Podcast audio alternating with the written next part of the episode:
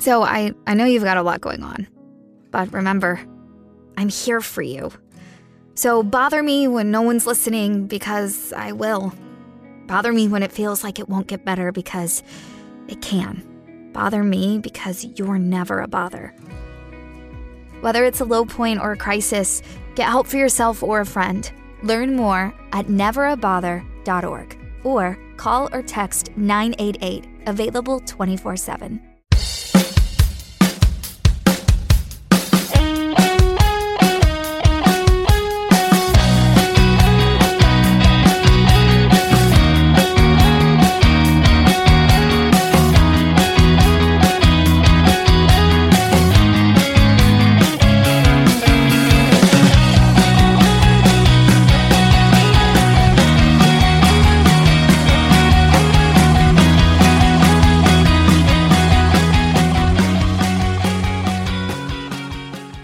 Hola, ¿qué tal? Bienvenidos un día más al sofá, a la cocina. Este podcast de internet, este programa de internet Podcast de internet. Podcast de internet está bien, es un podcast que no es de internet, está bien. Este programa de internet en el que hablamos pues de lo que nos apetece, de cosas audiovisuales nos suele gustar. Y yo soy, como siempre, Dani, y estoy aquí con Valen. También como siempre, hola Valen, ¿qué tal? Como siempre, no sé. A veces no soy Valen. A veces no eres Valen, eso es verdad. A veces estás devastada y no... A veces no soy ni persona. Eh, hoy hemos venido a hablar de una serie que también te hace plantearte cosas, que es Mrs. Davis, eh, una serie en Estados Unidos originalmente de Peacock, que aquí en España se puede ver en HBO Max. Porque es de Warner. Porque es una producción de Warner, que allí en Estados Unidos pues ha dicho, te la vendo a ti Peacock que no tienes nada y me das pena. sí, em, seguro fue eso. no, me fue Saslav que dijo, vamos a vender cosas que me gusta sacar dinero. Eso sí. Em, la serie es un concepto original que siempre ayuda, se me iluminan los ojos porque siempre es como, esto está adaptado de no sé dónde, de no sé qué. Es un concepto original, suena como muy importante, pero bueno. Eh, está creado por Tara Hernández y un desconocido llamado Damon Lindelof y está protagonizada, bueno, por diferentes personas, pero especialmente por Betty Gilpin, que la conocemos de. Nosotros, por lo menos, la hemos visto en más cosas, pero la conocemos especialmente por Glow, o fue donde yo la descubrí, y es una actriz eh, genial. Eh, ¿De qué va Mrs. Davis? Buena pregunta. Em, Estamos en la actualidad y es un mundo en que hay una inteligencia artificial, rollo Siri o algo así, pero es global. Y toda la gente la lleva como en sus iPods. Y pues se supone que le preguntas cosas, pero por lo que vemos es más una inteligencia artificial que le dice a la gente que haga cosas. Anyway, hay una inteligencia artificial. Te da un propósito sí, de vivir. Te da, te da, un propósito en la vida y te da, te da alas como Red Bull. Eh, Correcto. Es correcto. Y mm, en este mundo tenemos a Betty Gilpin, que interpreta a Simón, que es una monja. Hermana Simón. La hermana Simón eh, la inteligencia artificial quiere hablar con ella y ella no tiene móvil ni nada y, no quiere ni saber interés tampoco. Ningún interés y la inteligencia artificial, como tiene eso que está conectada a todo el mundo, pues es que Simón va por la calle y está en el mercado comprando la verdura y entonces la persona que le está vendiendo le, le da lo que busca o le dice cosas o simplemente le dicen su nombre y entonces ella dice, ok, la inteligencia artificial está pesada, que ella le dice la cosa, o sea, dice it, pero la gente se refiere a esta inteligencia artificial como ella, she, eh, porque es Mrs. Davis en Estados Unidos. En cada país tiene un nombre diferente. En Italia es Madonna y pues... ¿El Reino Unido era Mom? Sí, maybe. I don't remember. Pero sí, en cada país tiene un nombre distinto. Anyway, eh, inteligencia artificial, bueno, Mrs. Davis quiere hablar con uh, Simón. Simón no quiere saber nada de inteligencia artificial y al final del primer episodio consigue contactar con ella y le pone una misión. Pero antes de eso, en este episodio pasan muchas cosas. En este mundo también hay gente que se dedica a hacer movidas, que son magos y montan cosas para engañar a los demás. Eso no entendí con qué propósito. Y, mm, y hay una resistencia. Hay una resistencia contra la inteligencia artificial esta y hay un santo grial que está perdido y hay gente buscándolo. Y cosas de religión y... Vale, hay más cortado porque quieres que no siga hablando. Continúa. Eh, cosas de religión, cosas de ciencia, cosas de historia, tecnología um, y luego los conflictos más básicos de la historia de tú y tus padres, eh, tú y tus inseguridades, Eh, bueno, hay un montón de cosas. ¿Tú y tus exnovios? ¿Caballos? Hay solamente un caballo por ahora. Bueno, sí, había un caballo. ¿Payasos? Lo siento, ¿Toros? Valen, ha habido de todo. Eh, y si no le damos un poco más de estructura a lo que es esta serie, porque es un poco, un poco locura. Es, ¿y qué más? Pero Y más. para mí, en el buen sentido. Y es una de estas series. A ver, a mí me gustó desde el primer episodio porque me gusta un poco las idas de olla. Y la actriz. La actriz me gusta, me gustan las ideas de olla y digo, bueno, vale, compro. Pero tampoco con mucho entusiasmo. Cuanto más avanzado la serie, más me interesa. Hmm. O sea, ha y tiene sido- unos giros buenísimos. Sí, pero bueno, hemos, visto cinco episodios. Sí. El quinto, El quinto soy episodio es. O sea, que- bueno, el final del cuarto episodio Sí. era. O sea, yo me quedé, digo, ¿what the fuck? El cuarto y el quinto son, pero es que el quinto es mundial. Porque el Porque las conspiraciones son buenísimas. Sí, eh, vimos eso, que vimos el primer episodio y fue como. es totalmente imprevisible lo del quinto episodio. O sea, lo que se revela, que no sé, ya me acuerdo si se revela al final del cuarto. Es al final del cuarto y digo, dices, tendré que seguir viendo. Y porque, es, oh my god, no me lo esperaba. Qué genial, qué imprevisible. a ver, es una serie que juega, es muy, como diría alguien, es muy juguetona con el espectador. Mm. porque tiene unas cosas meta que son bastante interesantes también. Eh, incluso que este episodio que es alguien contando una historia del pasado, mm, le interrumpen mucho.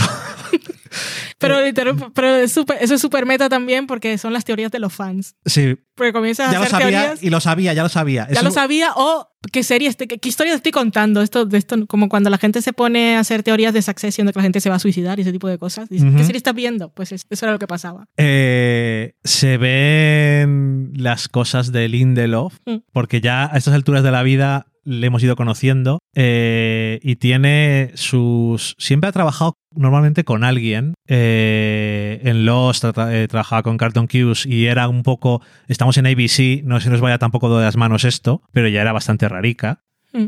Y luego ya la cosa se fue un poco más allá, ¿no? Porque The Leftovers, aunque estaba con Perrota, ya eh, su novela es bastante peculiar y le juntas a Lindelof y según fue avanzando la serie, las cosas, si recordáis la tercera temporada de, Lef- de Leftovers, era una idea de olla bastante guay.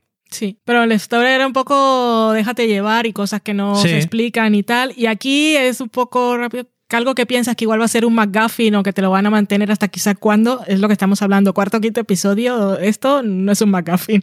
Pero es que además, eh, eso da la sensación, que es una cosa que a lo mejor se ha repetido mucho, desde que la experiencia de Lost, yo creo que le cambió la vida a Lindelof, no solamente eh, profesionalmente, sino en el sentido de ahora sé que la gente espera que le respondas a cosas, a no ser que dejes claro que no vas a responder a cosas y que se vio, nada más empezar el Leftovers, dijo, no vamos a explicar, no se va a explicar nunca por qué ha desaparecido la gente. Lo sabéis, ¿verdad? Ahora, ved mi historia, porque no tiene nada que ver, da igual. Pero la gente siempre nos fijamos en lo incorrecto, ¿no? En vez de decir The Leftovers va sobre otra cosa, Hmm. va sobre otra cosa muy humana y no es sobre el misterio. Igual que Lost, en el fondo, ¿no? Y claro, te pones a explicar cosas de Lost y pasa lo que pasa. Pero bueno, em, eso y luego Watchmen, que a mí también me gustó un montón, que lo mismo también tenía, estaba basado en material original y quería ser respetuoso a aquello, aunque a Alan Moore no le gusta, porque no le gusta nada, Em, pero a mí me pareció muy interesante. Y en este caso, eso, vi el primer episodio y dije, ok, es que eh, a esta mujer me- la veo en cualquier cosa, Hmm. porque además eh, tiene un poco de comedia, un poco de locura, tiene cosas también serias, sabe hacerlo todo además. Y tiene un carisma y una presencia en pantalla, vestida de monja o no, Pero monja con pantalones anchos, me encanta. muy cómodo. Valen. Eh, y haciendo todo tipo de cosas. Eh, siempre la ves y es como. Estoy atrapado por el plano en el que está ella. Y está muy guay. Luego tiene una historia eh, sobre religiosa y espiritual. Que no sé si habrá gente que se enfade o no. Seguro que en Estados Unidos sí, porque la gente tiene muy poco humor en cuanto a lo que se refiere a la religión. Pero me pareció bastante interesante. Y me pareció más interesante según va evolucionando también. Sí. Eh, no sé, o sea, es que aquí hay de todo. Excalibur, roscón de reyes, eh, zapatillas de deporte, o sea, aquí hay de todo. Gatos. eh, si me pongo a decir cosas random, decís, ¿qué clase de serie es esta? Di cosas random. Nazis, eh, falafel con piña, ¿Verdad? mermelada de monjas, espejos gigantes, eh, ballestas, lásers, en fin. em, es que, bueno, iba a decir más cosas, no es necesario. Parece que va a ser al principio sobre todo un... Aquí de, esto es un... lo como dice en inglés, eh, and, the kitchen sink, o sea, poner, echar todo, hmm. pero creo que tiene las ideas más claras de lo que parece cuanto más avanza. Hmm. Y eso da esperanza en vez de al revés, que parece que tiene las ideas muy claras y comienzan a echar cosas. Y comienzan a que se te vaya de las manos. Hmm. Esto parece al revés, como que se va centrando hmm. casi como según avanza y el misterio lo estás viendo y estás diciendo, ok, o sea que va de esto. Pero ¿por qué? Hay cosas que no sabemos todavía, bastantes, pero no sé, estoy súper estoy súper intrigado. Y me parece bastante graciosa la serie también. No es una comedia, pero es bastante divertida. Em, no sé, perdona, que estoy hablando mucho. Como te veo que tienes la garganta un poco así, digo, bueno, bien. Voy a darle rienda suelta a la lengua. Así que nada, eso, que si creéis que os puede interesar esta serie, es algo muy particular, pero yo creo que puede merecer la pena. Hmm. Mm, si veis el primer episodio y los elementos os pican la curiosidad, que sepáis que no es la serie mejora a partir del 5 tienes que ver, no. La serie va desarrollando todas esas cosas y dándole más profundidad y no es que mejore, es simplemente que la, historia se va desarrollando y cada vez hmm. tiene más interés. Así que nada, eh, eso, pues nos despedimos otro día más. Dejadnos reseñitas por ahí en iTunes, en Spotify, en Evox, donde nos escuchéis, que eso siempre ayuda a la gente a encontrarnos. Y nada más, nos escuchamos otro día. Adiós. Adiós.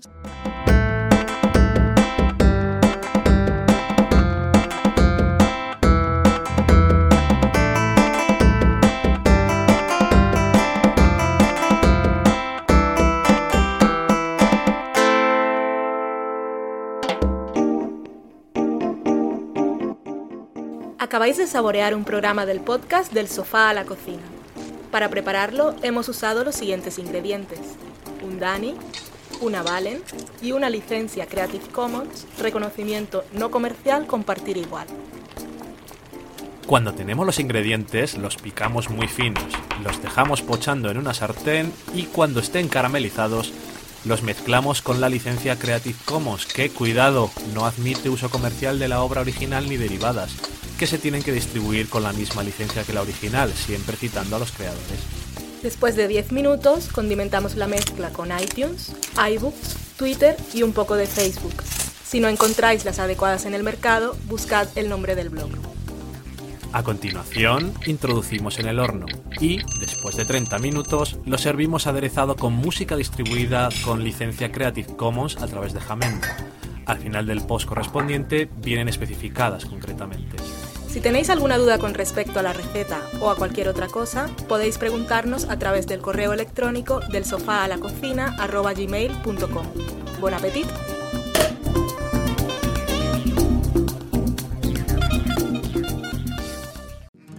So I, I know you've got a lot going on. But remember, I'm here for you. So bother me when no one's listening because I will. Bother me when it feels like it won't get better because it can. Bother me because you're never a bother. Whether it's a low point or a crisis, get help for yourself or a friend. Learn more at neverabother.org or call or text 988, available 24 7.